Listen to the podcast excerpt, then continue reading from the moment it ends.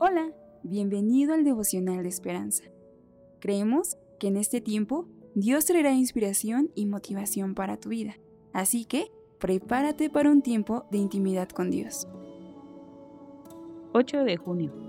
Rescate divino. He descendido para librarlos. El autor nos narra, tras una llamada al 911, un policía condujo junto a las vías del tren iluminando con reflectores hasta que divisó el vehículo atravesado sobre los rieles. La cámara del patrullero captó la escena mientras un tren se acercaba al automóvil. El tren venía rápido, dijo el policía, a más de 80 kilómetros por hora. Sin vacilar, segundos antes de lo que atropellara, alcanzó a sacar del auto a un hombre desmayado. Las escrituras revelan a Dios como el que rescata.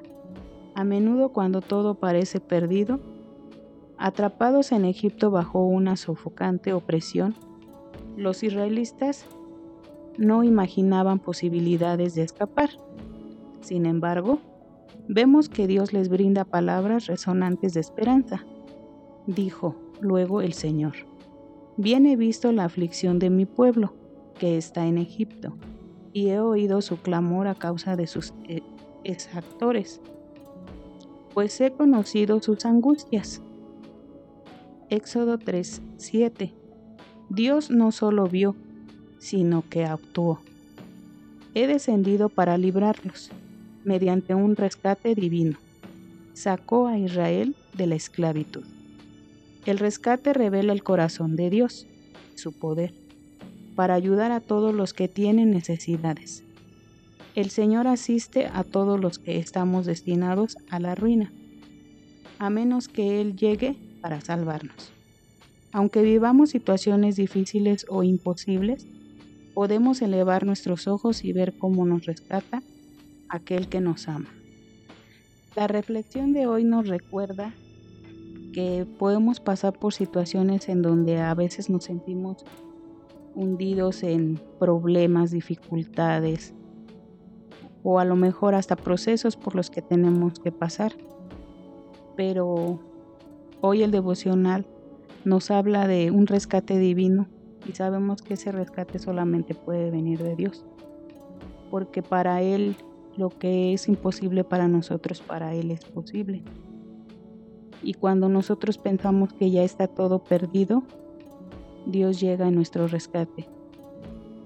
Mi hermano, no sé qué estés pasando tú en este, en este momento, por qué situación, por qué prueba, por qué dificultad o por qué circunstancia. Lo que sí sé es que Dios es bueno, escucha nuestras oraciones, escucha nuestro clamor. Y te invito a que puedas acercarte a Él en oración y que puedas pedirle que te rescate aún de la dificultad más difícil, Él siempre va a estar contigo. Oremos mis hermanos. Bendito Padre Celestial, en esta hora te doy muchas gracias papá porque tú siempre buscas la manera de darnos esperanza, de confortar nuestros corazones y ayudarnos a salir adelante, aún en medio de las situaciones más difíciles tú siempre estás con tus oídos atentos y presto para ir a rescatarnos de cualquier situación.